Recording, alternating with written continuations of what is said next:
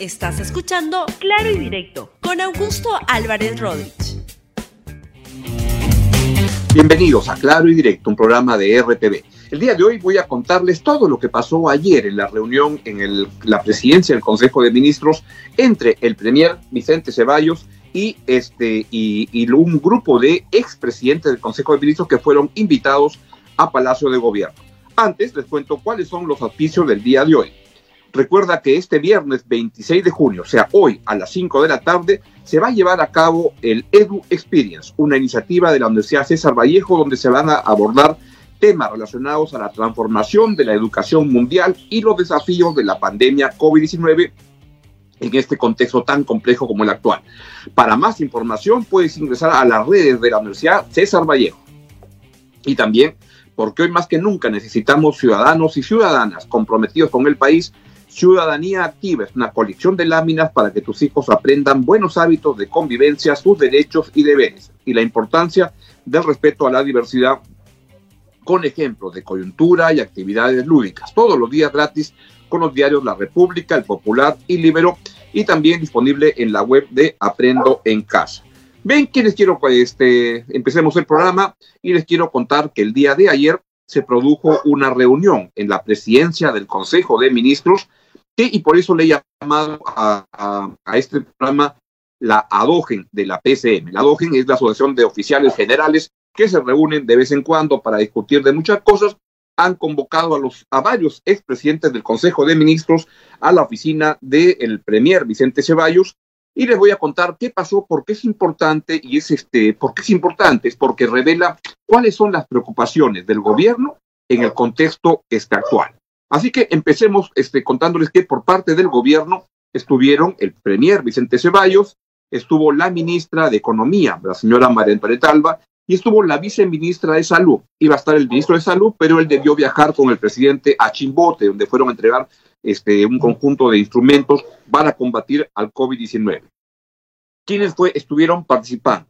Estuvieron participando los siguientes expresidentes del Consejo de Ministros. Ahí está la señora Rosario Fernández, que fue presidenta premier durante el gobierno de Alan García, el segundo gobierno de Alan García.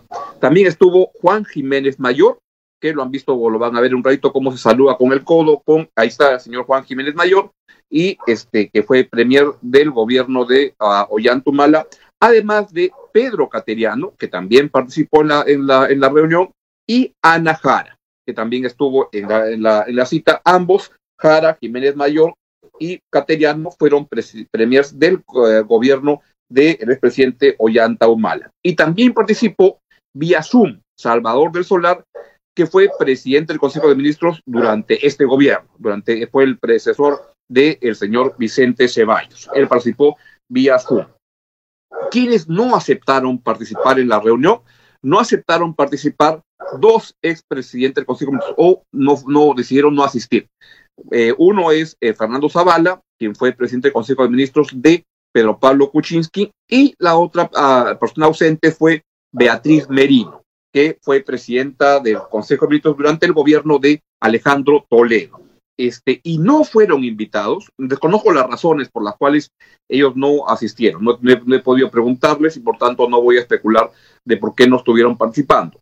No fueron porque, a diferencia de ellos, no fueron invitados fue Jorge del Castillo y Javier Velázquez Quesqué. La cita se em, empezó el día de ayer a las 10 y 15 de la mañana y acabó hacia la 1 y 30. O sea, fueron casi tres horas o un poco más de reunión, una reunión que fue interesante. ¿Qué fue lo que ocurrió ahí? Primero hubo una exposición, unas palabras introductorias del premier Vicente Ceballos, que le agradeció a todos su asistencia este, a, esta cita. Luego también hubo una exposición de la, mine, la viceministra de Salud, quien se refirió a los problemas de COVID, pero ya por ámbitos regionales. Y esto da que pensar que podríamos estar asistiendo a partir de ahora a una, este, a una cuarentena, pero ya focalizada, que no va a ser general, sino que da que pensar que esta preocupación del gobierno por los datos a nivel regional y eso tenerlo en esta exposición de la cita que están viendo en la pantalla ahora va a estar vinculada este, a una posible cuarentena, pero ya focalizada o con diferentes matices según el grado de avance de la, de la, de la pandemia en cada una de las regiones.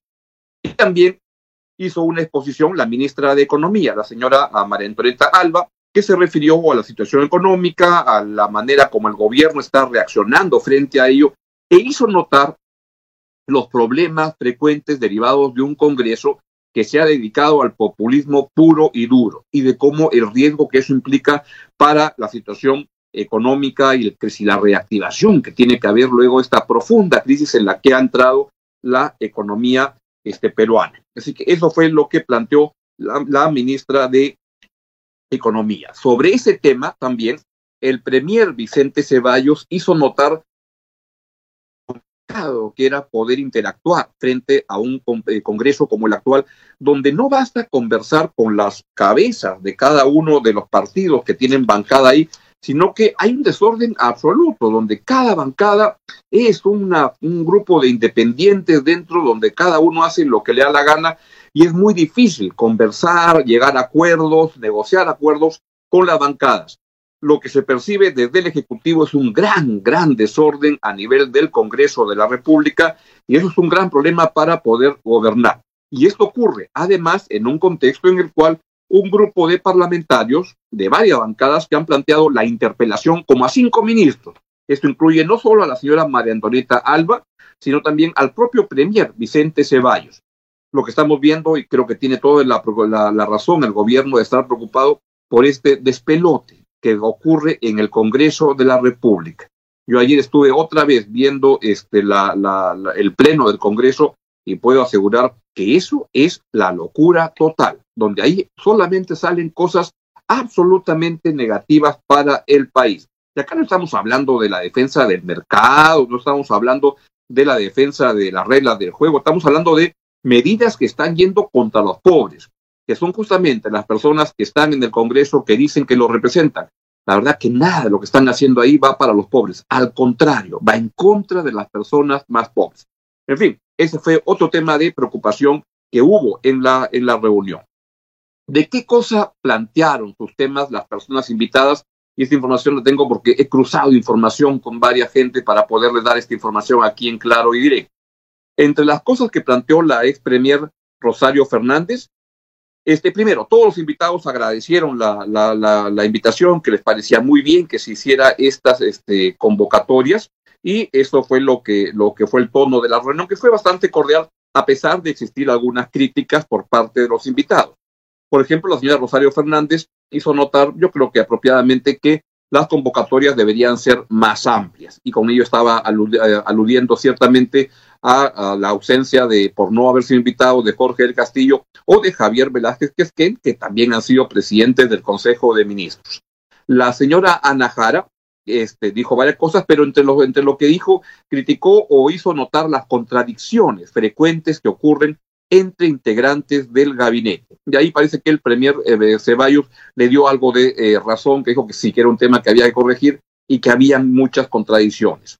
Por su parte, Pedro Cateriano lo que mencionó fue varias cosas, entre ellas es uno, la necesidad de tender puentes con la inversión privada y no pelearse con ella en un contexto en el cual se requiere fuertemente su participación.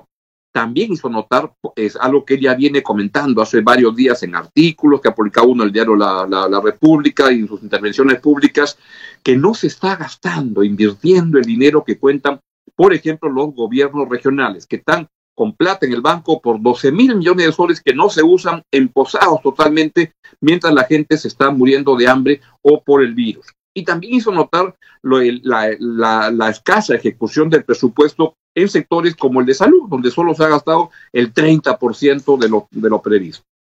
Salvador del Solar, por su parte, lo que planteó fue la importancia de generar empleos temporales en este momento para poder paliar los efectos de la este, crisis. Y Juan Jiménez Mayor, entre toda la cosa que dijo, también hizo notar que no se estaba usando apropiadamente una entidad que se llama el Observatorio del Ministerio de Salud, que puede ser tremendamente útil para los seguimientos y trabajos en esta pandemia. Ante eso no hubo mucha este, respuesta, no hubo mucho comentario. Y luego, este, lo que siguió ocurriendo es que hubo la preocupación del, del Premier, como les digo, por el populismo económico desatado que hay en el Congreso de la República y también por estas interpelaciones que vienen, aunque eso de las interpelaciones no fue precisamente comentado en esta este, reunión. En resumen, lo que me permite concluir de lo que ha ocurrido, eh, ha sucedido ayer en la oficina de la presidencia del Consejo de Ministros, es que hay una gran, gran preocupación en el gobierno por lo que está sucediendo en el Congreso, que le es muy difícil poder articular relaciones con este Congreso donde todo está tan desordenado y donde cada bancada es un grupo de gente donde cada uno se dispara por su lado como le da la, la gana y que en este momento hay problemas. Ahora, creo que esta reunión es interesante porque sirve para remarcar la importancia de tender puentes con diferentes sectores. El gobierno se está quedando aislado y debe vincularse a los sectores diversos. Entre ellos, por ejemplo, está bien que se convoque a los presidentes del Consejo de Ministros, está, es, y es urgente que se comience a tender más puentes con la inversión privada y con el Congreso. Por más chúcaro y complicado que sea, tienen que salir a actuar. Y creo que una buena manera de hacerlo es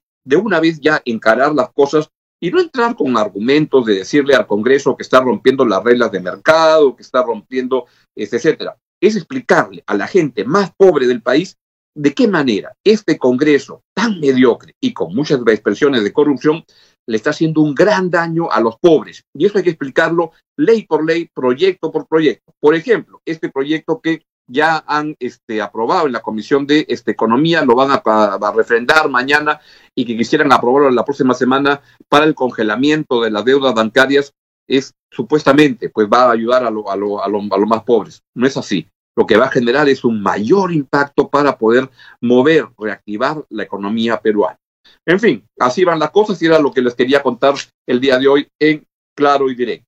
No me queda más que irme, invitarlos a la, a la, a la programación que viene en RTV, viene el, eh, la clase maestra, que están muy buenas, viene el Libero en RTV, que está estupendo con toda la noticia del deporte, y viene luego el noticiero. Y probablemente haya un mensaje del presidente, una conferencia, esto que le llaman conferencia de prensa del presidente, para anunciar algo que ya tiene que anunciar. ¿Cómo va a ser la cuarentena a partir del día 30? La gente tiene que saber qué es lo que viene y la verdad no hay la menor idea. Creo que el gobierno tiene que comenzar a trabajar mejor su comunicación pensando en ser más utilitarios con la opinión pública. ¿Qué medidas de protección tienen que haber? y no tanto como parece tan preocupados de la parte política. Bien, les recuerdo que hoy a las 5 de la tarde hay una cita este, eh, donde se va a llevar a realizar el Edu Experience, una iniciativa de la Universidad César Vallejo para abordar temas relacionados a la transformación de la educación mundial y los desafíos que la pandemia COVID-19 nos ha traído. Para más información pueden ingresar a las redes oficiales de la Universidad César Vallejo, hoy a las 5 de la tarde. Y también porque hoy más que nunca necesitamos ciudadanos y ciudadanos comprometidos con el país.